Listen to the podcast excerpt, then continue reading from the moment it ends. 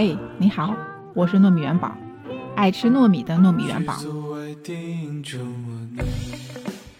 阿拉个爱情人物，我们的爱情神话。哎呀，现在这个天气也慢慢的开始暖和起来，那些什么花啊也都开了，正是踏春的好时候啊。但是呢，上海最近疫情好像又严重了，都被关在家里出不来，所以啊，还是希望我们的疫情赶快过去啊，我们都能赶紧出来放风。我前两天看了个电影，叫《爱情神话》。其实这个电影也不是新片子了，去年圣诞节的时候上映的，就是徐峥导演的那个呃沪语版的电影，对，全程都是说上海话。这个电影主要讲的就是中年人的爱情嘛，还是蛮有意思的。但是我个人觉得，相比较它的电影情节啊，这个电影里边它的配乐和取景更出彩。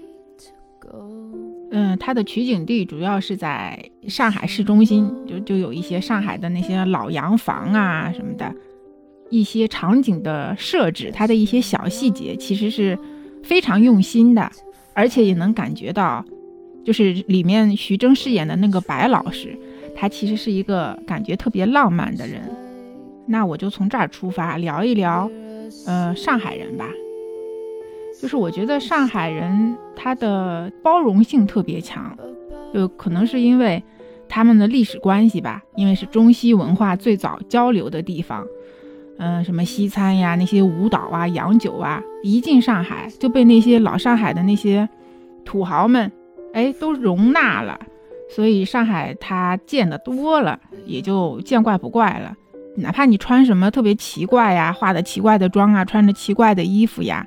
你走在大街上，也不会有人就是什么注目礼呀，什么回头率百分之两百啊，这种这种情况下不太多的。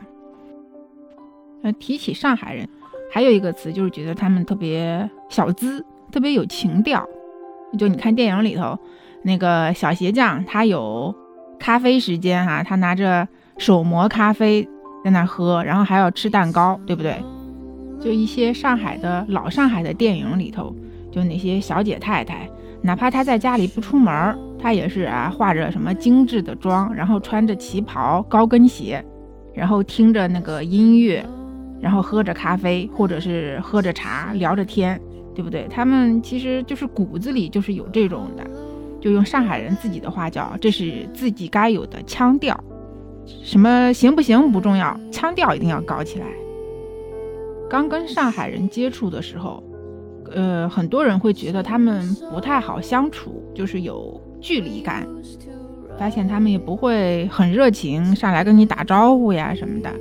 这个其实，嗯，我个人觉得是他们，反而是他们的分寸感。他在跟你相处的时候，他觉得我还没有跟你熟到那个地步，所以我不会表现得很热情。哪怕说我跟你很熟了，我跟你是朋友，就我也不会说去打听你的隐私。就很多时候，就是你不说，我我就当不知道，就是我也不会去主动去问。上海人普遍都是这样的。我刚来上海的时候，我觉得上海人这一点很没有人情味儿，但是我现在也接触习惯了。其实我觉得这样是比较好的，它体现了一种就是尊重嘛。我尊重你，你想说我就听，那么你不想说的，我也不会主动去问。就万一你不想说，那我问了，你会不会觉得很尴尬呀？那这样就会避免这种情况的发生。